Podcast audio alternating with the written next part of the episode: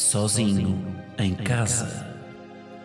Um podcast de Guilherme Geirinhas, que aqui se apresenta na terceira pessoa, com um efeito na voz para causar mais impacto.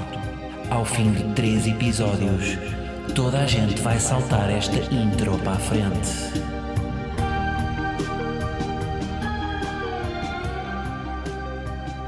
Quem é que foi a besta que se esqueceu de pôr isto a gravar? Quem foi? Quem é que já esteve aqui meia hora a falar sozinho? Uma conversa que não vai poder recuperar? 30 minutos de sua vida que foram para o galheiro. Foi ele, foi. Ah, como é que é possível?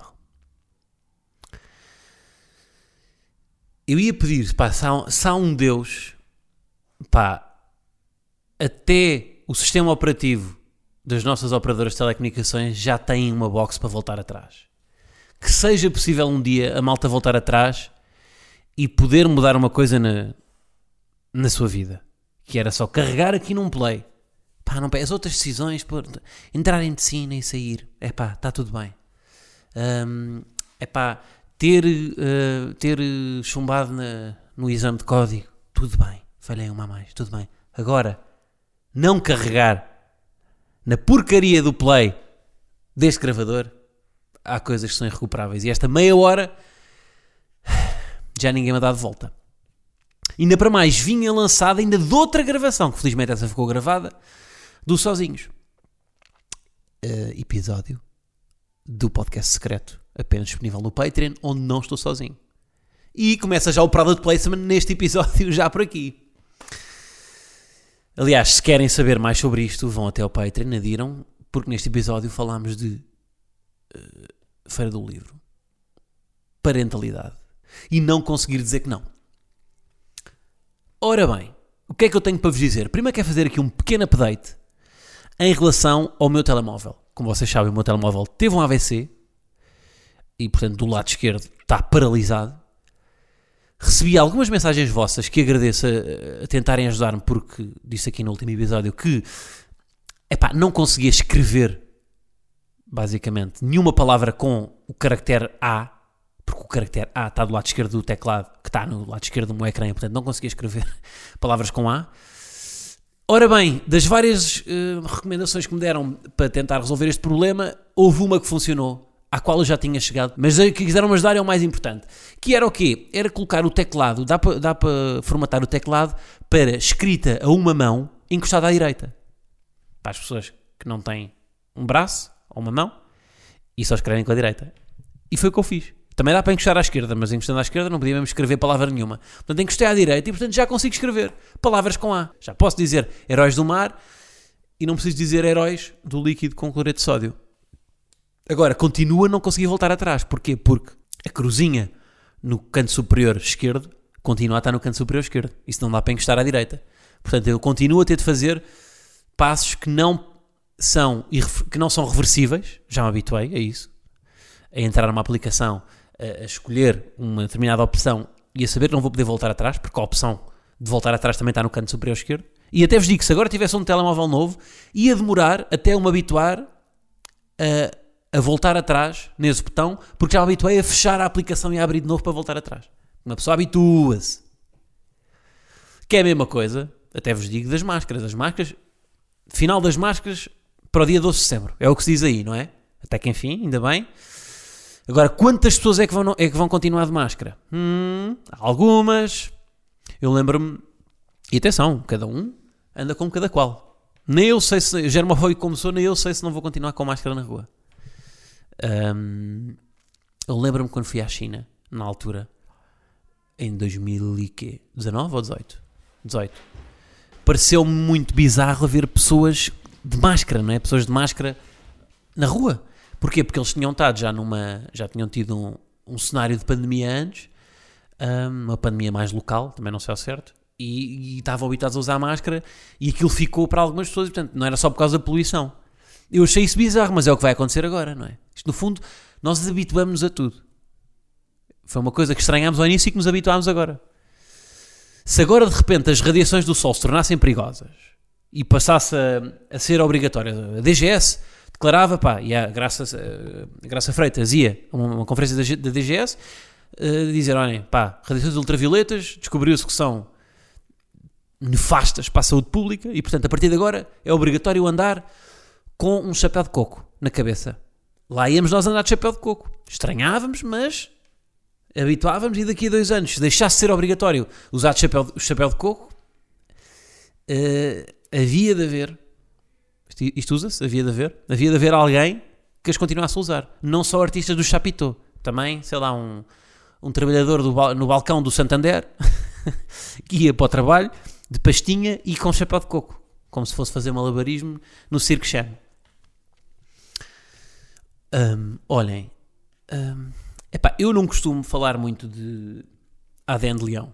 Não costumo fazer aqui a transição de um, de um podcast para o outro. Porque acho que cada um deve devem ser independentes, não é? Mas, epá, eu hoje em dia apareço uma vez por semana. Epá, e há bué comentários.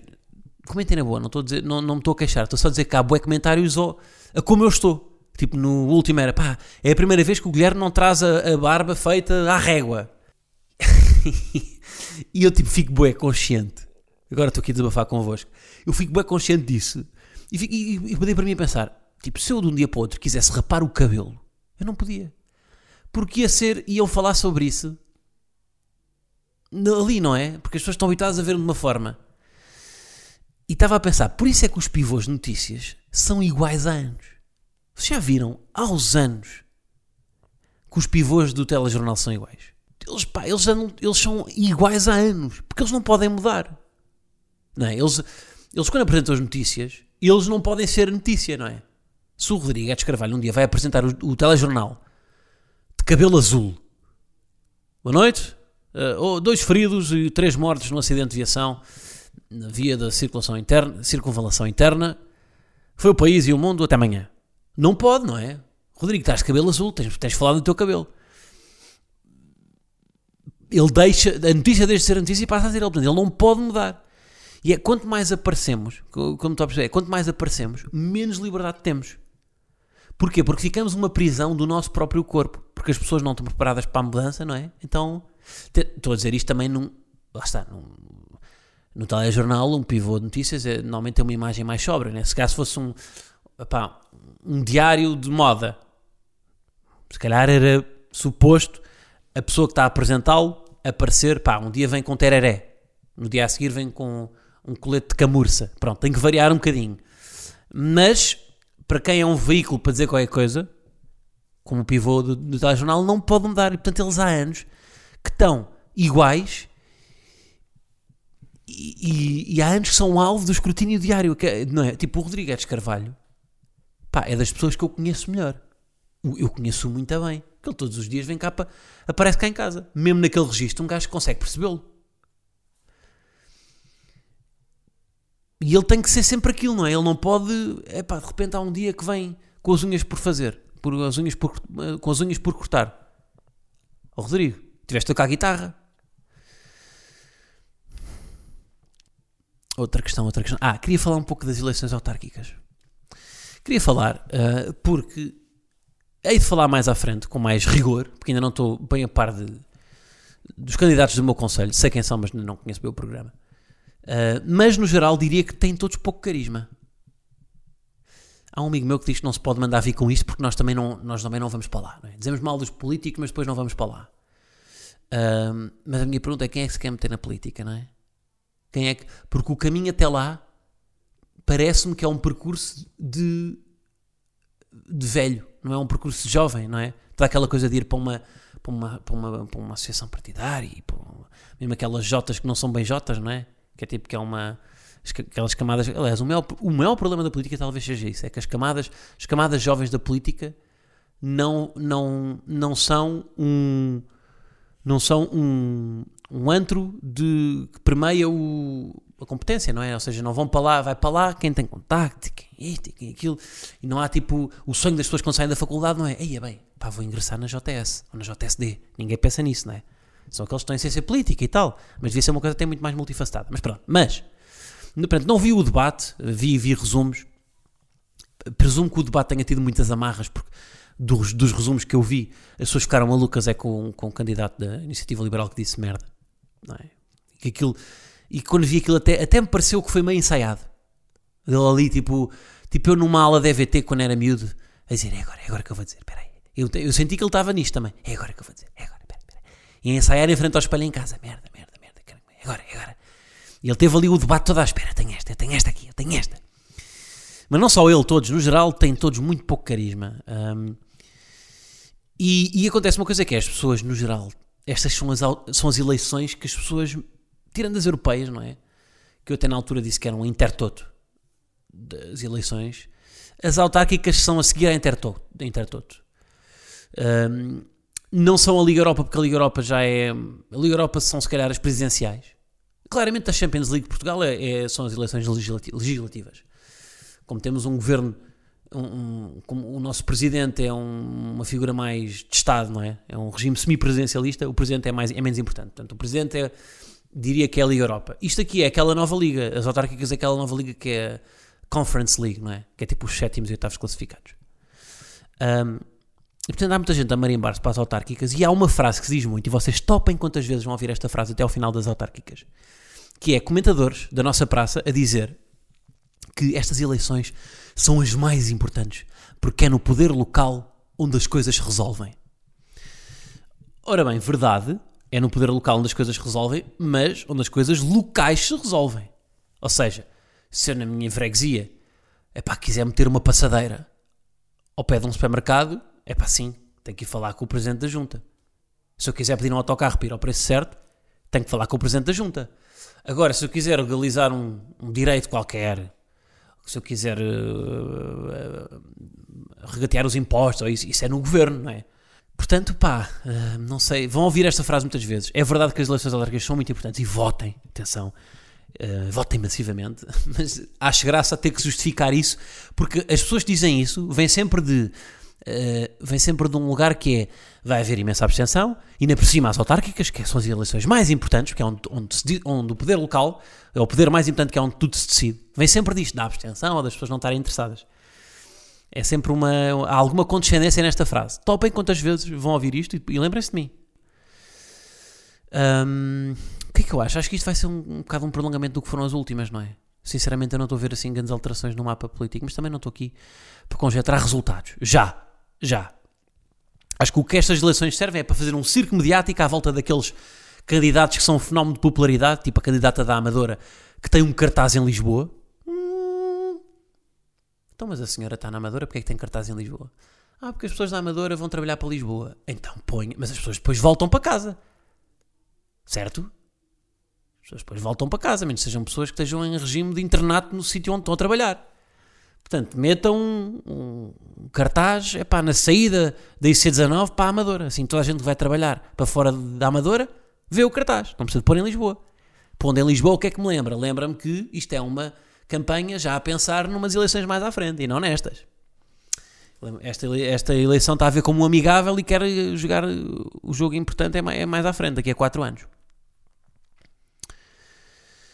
Pronto, é pá, os temas que, que se querem ver. Epá, na, minha, na minha zona, no meu conselho, é em Lisboa é mais a habitação e a mobilidade, não é?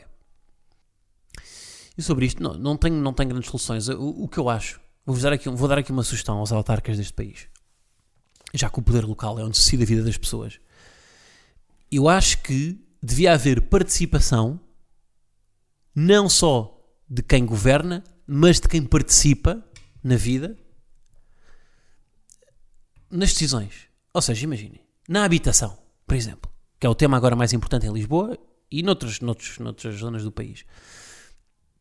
As reuniões na Câmara, eu presumo, pá, está o Presidente da Câmara, estão os vereadores, está um engenheiro que tem lá a responsabilidade do desenho urbanístico da cidade, está um arquiteto também responsável, está uma construtora, e é mais ou menos isto. O que eu acho importante é, ok, estão estes, está o arquiteto, está o engenheiro, mas também está um porteiro, também está um porteiro, porque é importante, porque o porteiro tem uma visão da cidade que o engenheiro não tem. Está o jovem de Erasmus que vive cá a pagar uma renda. Está o casal com dois filhos de classe média que também vive a pagar uma renda. Está alguém que está num, num, num bairro de, de, social. Está alguém que também vive num condomínio de luxo. Tá, ou seja, para haver representatividade dos, das pessoas, não é? Que estão na vida, meu. Que estão aí a combater, a tentar. eh, Pá, o, porque o porteiro há de ter uma visão diferente de, olha, o que é que é preciso melhorar no acesso aos prédios ah, para que pá, as pessoas não recebam publicidade da Telepisa quando não querem. O que é que tem que melhorar para que não haja inundações porque as sarjetas estão. e isto se calhar já não é, já não é um, um porteiro, se calhar é um. Olha, se calhar é um homem do lixo também. Um homem do lixo também é importante estar numa, numa reunião sobre a habitação.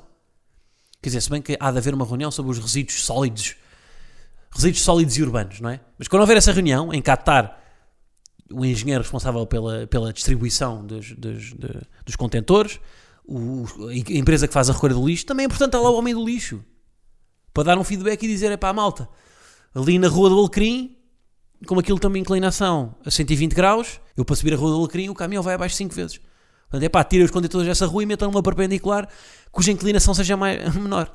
Não sei se isto é mesmo, eu estou a inventar, não sei se isto, é- se isto acontece ou não. Mas acho que é importante quem participa nas na- no resultado das decisões também participar nas decisões. Lembrei-me disto a propósito dos ciclistas, por exemplo. Tem havido algumas queixas, tanto dos ciclistas como das pessoas que não são ciclistas, do desenho das ciclovias. O desenho das ciclovias, ah, presumo eu, é uma coisa que é feita, pá, há, há de haver um, pá, não sei, onde se reunir, há de ter quem, há mais uma vez, há de haver um engenheiro rodoviário que desenha o, rodoviário não, nem sei, cicloviário, que, que desenha as ciclovias, Ahm, pá, há de haver o construtor, há de haver os vereadores, etc. Mas se calhar chamem um ciclista. Pá, chamem um ciclista para a reunião e chamem também um peão para perceber o impacto das ciclovias no- no- na- nas passagens peões. E chamem também um, um condutor, também há condutores, não é? E um autocarro para, para ver o impacto, para perceber, ok, espera aí, se calhar não faz sentido construir uma ciclovia numa estrada numa, numa rua, numa, numa, sei lá, numa estrada que tenha, que tenha duas faixas e que tenha muita circulação em hora de ponta, porque com uma faixa vai, a malta vai estar toda a buzinar. E é chato que acorda-me. Porque eu sou humorista e só acordo às 11. Nem acordo. Mas pôr as, as pessoas, porque é isso, a queixa que faz as ciclovias é que estão mal desenhadas, é que não pensam nos peões, é que isto, então, porquê é que não pensam nos peões? Porque os peões não tiveram voz. Porque as pessoas, se calhar, que estão a tomar decisões, conduzem carro. Porque as pessoas que estão a tomar decisão na habitação, se calhar, nunca tiveram que procurar casa. Herdar, não estou a dizer que não, que também pode acontecer o contrário, mas quanto mais gente que participa, não concordam com isto, pá. Agora, tinha que haver uma seleção das pessoas, não é? Tinha que haver um critério. Pá, fazia-se um site. A minha cidade.pt ou eu participo.pt, uma coisa assim, uma coisa que tinha. Isto tem que ter sempre a primeira pessoa, não é? Para as pessoas se sentirem envolvidas. A minha cidade, eu participo, não é? Que é aquela coisa de tornar são, é, manobras de marketing para, para as pessoas se sentirem, eh, que, sentirem que pertencem quando não pertencem, não é? As decisões acabam sempre por ser de outras pessoas, mas assim parece que participamos. Mas aqui era mesmo para participarem, que é a minha cidade, e a pessoa submetia lá os seus dados e pá, depois tinha que haver pá, um critério de seleção, não sei, vives na cidade, na tua cidade há quanto tempo, Ahm, qual é que é o, pá, qual é que é a tua, sei lá, fizeste o- é isso, a tua participação na cidade, votaste em todas as eleições autárquicas ou não, Ahm, faz a reciclagem, ahm, cospes para o chão, pá, várias fazer uma recolha da nossa participação urbana na cidade para depois escolher pessoas fixes ahm, que, que possam ajudar na construção da cidade, não é? Pá, porque depois é aquele, sempre aquele das, das, dos debates que é a habitação, arrendamento, tal, tal. Pá, não, pá, malta. Vão aqui à vida, não é? É o que eu acho, sinceramente. Agora, continua, atenção, as pessoas que mandam é importante estarem lá. Porque isto também é assim, uma, uma- um ciclista não vai resolver tudo sozinho, não é? É é preciso ver as pessoas com competências. Agora, há é feedback que vem de outras coisas, não é? Que vem de. É tipo aquela personagem, pá, sei lá, o. Imaginem, o Matt Damon vai fazer um, um filme em que tem de fazer de bombeiro. Pá, se calhar vai fazer um estudo de personagem para entrar na personagem que vai visitar eh, quartéis de bombeiros. Olhem, tipo aquele, aquele filme da Francis, Dor eh, Francis McDormand. Ai, como é que se chama? Francis McDormand. Francis. Francis McDormand. Francis McDormand. Francis McDormand. Foi o filme do. ganhou até o Oscar o ano passado. Nomadland. Era um filme que falava sobre o sem-abrigo e que foram falar com o sem-abrigo, e, e aliás foi filmado. Os figurantes eram todos sem abrigo para fazer um estudo da personagem. Torna sempre a coisa mais verdadeira, não é? Olha, nem de propósito, uh, já que estamos aqui a falar de filmes, parte aqui para a recomendação que eu vos dei na semana passada, em parceria com Disney Plus. Já saiu mais um episódio de Homicídios ao Domicílio, que podem ver no Star do Disney Plus. Na semana passada pedi-vos para me contarem histórias bizarras que envolvessem os vossos vizinhos. E o Tomás contou-me aqui uma que encaixa na perfeição com o título do terceiro episódio. Quão bem conhece os teus vizinhos? Então, parece que Tomás viveu fora durante o Erasmus, numa casa com mais 5 pessoas e, e, nunca chegou a conhecer uma delas. Ok? Bizarro. O que acontece? A tal pessoa estudava à noite e durante o dia era um mistério. Ora, cinco meses depois de já viverem todos juntos, um dos colegas de casa de Tomás chama a polícia porque achou que a casa estava a ser assaltada, quando na verdade era o tal colega que estava na cozinha, imagino que a fazer torradas. Portanto, achei gira esta imagem da polícia a receber uma queixa de um criminoso que está com uma carcaça na mão a barrar margarina. Bom, agora este mistério não é nada a comparar então com aquilo que se passa no, no prédio mais enigmático de Nova York. Enigmático, estou a dizer isto não só porque há um crime a decorrer, mas sobretudo porque nesta série os elevadores do prédio estão sempre no andar certo. Vocês vão de reparar, eu adorava viver lá e não ter de esperar 10 minutos por um elevador que está preso no oitavo porque a vizinha está a tirar as compras do elevador. Bom, o que é que aconteceu neste episódio? O, os três vizinhos continuam armados em detetives à procura do tal suspeito que estará por trás de um homicídio que aconteceu no prédio. Uh, mas como isto não é uma história de crime convencional, que vocês já sabem, as suspeitas não partem de uma, de uma recolha de ADN em tubos de ensaio, do rastro de sangue que está a ser seguido por cães farejadores do exército, nada disso. Uh, qual é que é o grande ponto de partida da investigação? É uma reunião de condóminos. Quem é que nunca imaginou investigar um homicídio enquanto está a discutir o orçamento do prédio para instalar uma nova caldeira? E portanto, aqui o passado dos protagonistas continua a cruzar-se com a história, e eu já achei sinceramente que qualquer um deles pode ter estado por trás do crime. Portanto, neste momento não confio em ninguém. Não, senhora. Obrigado, argumentistas, por me terem transmitido esta desconfiança perante o enredo. Eu nem na minha mãe confio neste momento. ah, e, e finalmente percebi o nome da série, que é o nome do podcast que os três vizinhos decidem criar para contar as peripécias da sua investigação. Porque, como vocês sabem, já há poucos podcasts no mundo, não é? Portanto, mais um podcast dentro de uma série. Pronto.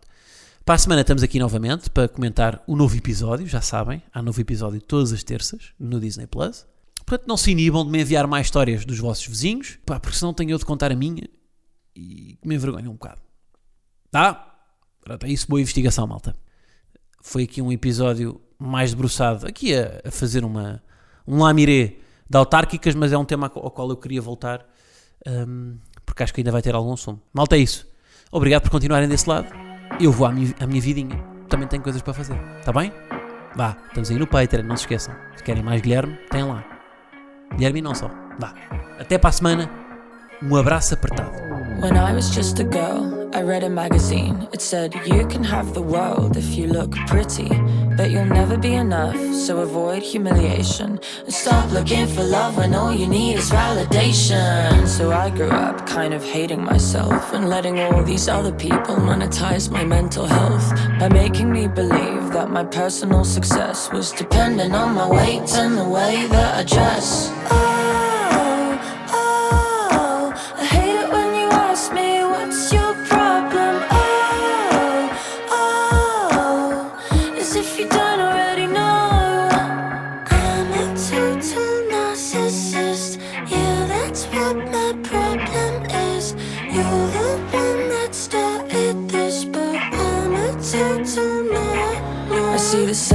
Magazine criticized my generation. And I find it kinda weird you'd critique your own creation, but you still go online and call me self obsessed. Wait, did you forget who made the internet?